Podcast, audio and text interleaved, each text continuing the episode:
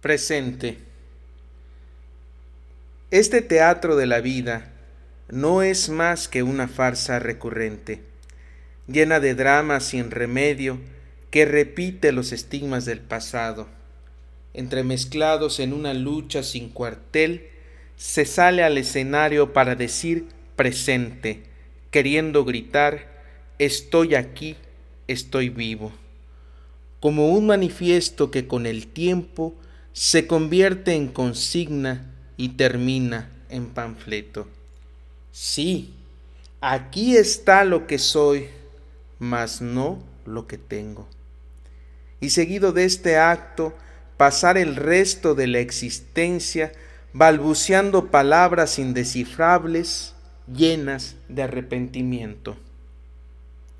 Para hacerse presente en el mundo, habría que escaparse del pasado que fue, del presente que se vive, así como del futuro y otros cuentos.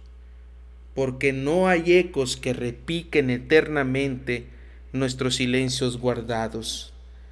Esos que un día se levantarán para decirnos basta, quiero el divorcio. En un tiempo en el que confundimos el mimetismo con la buena costumbre, uno se convierte en aquello que prometió combatir, pasando de conquistado a conquistador complaciente.